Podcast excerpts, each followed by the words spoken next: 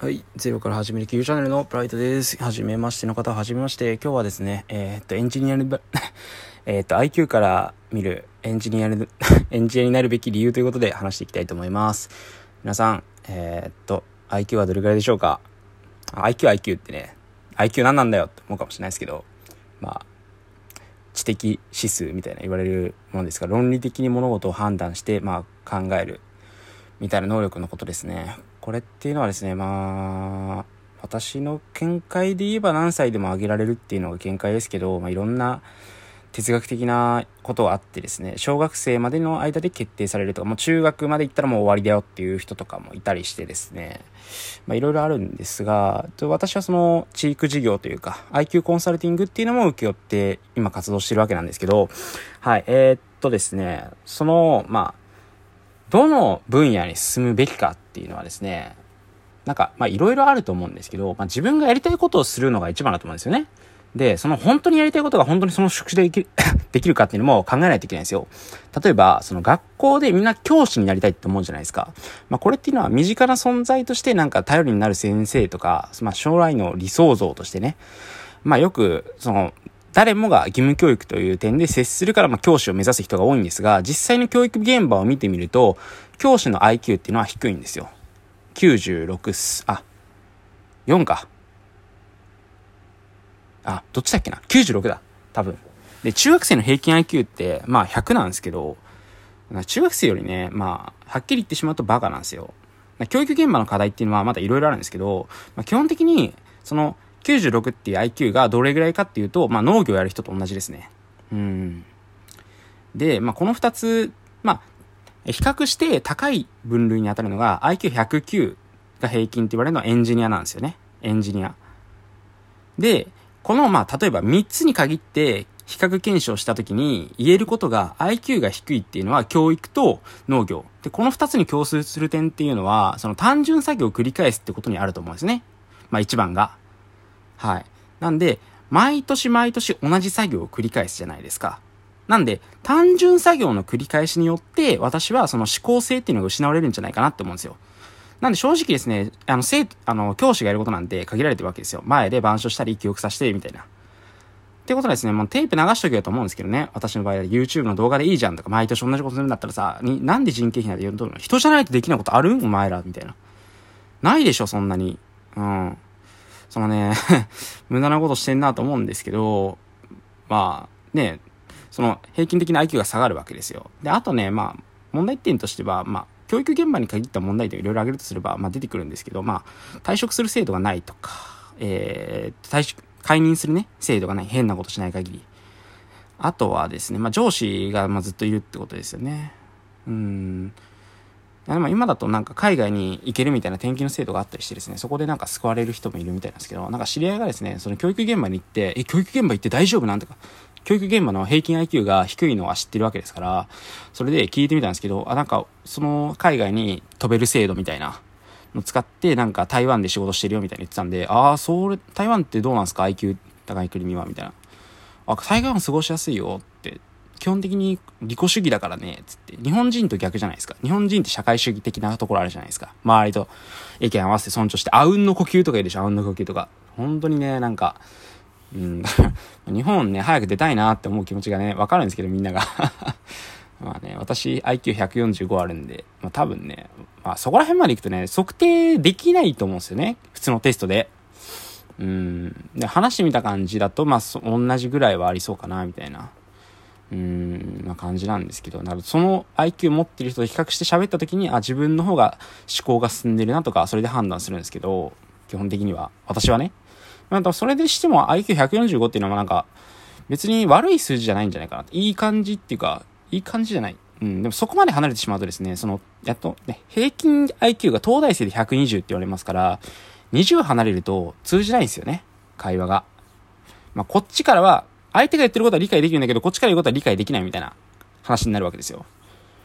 なんですね、それがね、どういう風に生きづらいかっていうとですね、だから平均 IQ が109の人たちがいる、196の世界の中でですね、IQ130 が入ったらどうかってなるとですね、その上司っていうのはその環境の中でずっといた人なんですよね。でその人に話をするときに自分が普通に喋るとですね、話通じないわけですよ。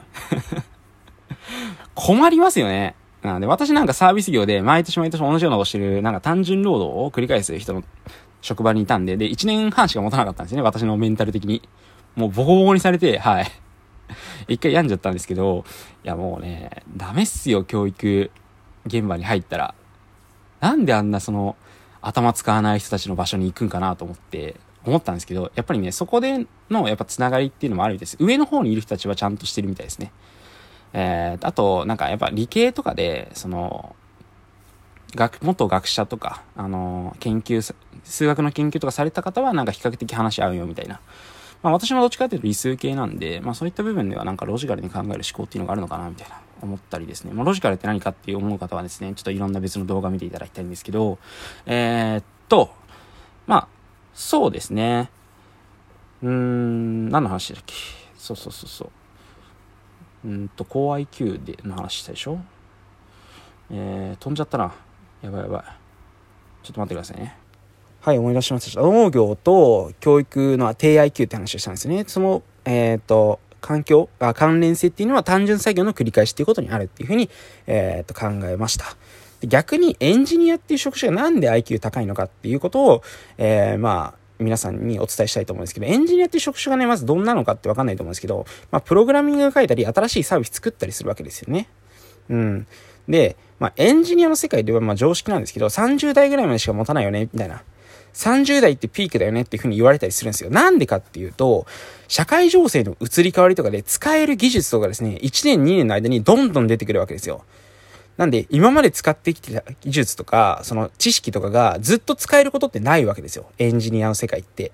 なんでどうなるかっていうと、日々勉強しながら、それをずっとインプットしながらアウトプット繰り返すわけですよ。だ必然的に単純作業じゃなくなくて、クリエイティブな仕事になるわけですよね。あと研究職なんかも IQ 高いです。はい。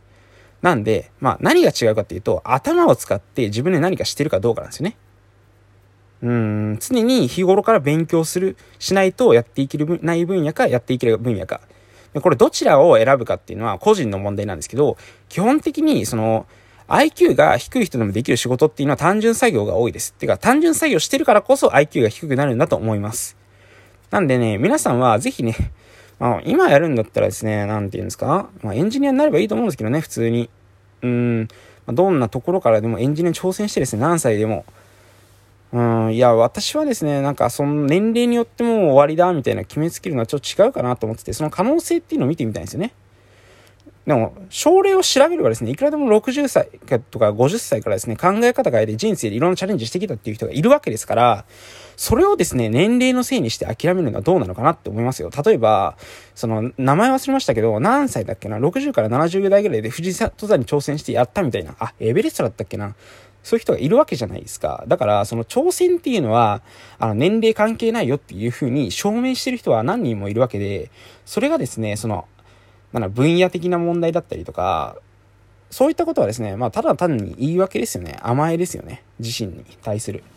自身が何か行動できない理由をどこかで作っているみたいな感じですよね。まあ、いろいろボロクソ言いましたが、その IQ の話をしますと、まあ、皆さんがもしね、小学生とか中学生とか高校生の部分で言うのであれば、その、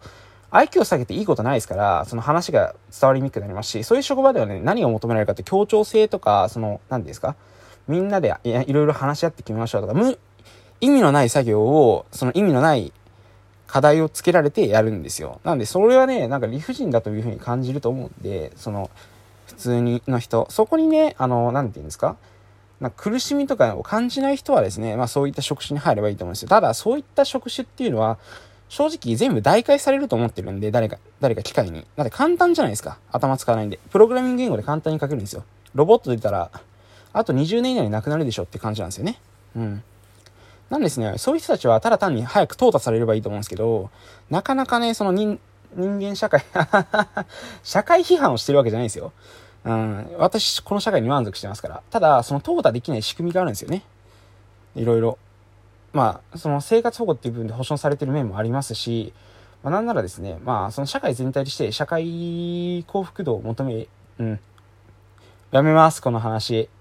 もう、絶対、このままいってもいい結果にならないです。はい。なんで、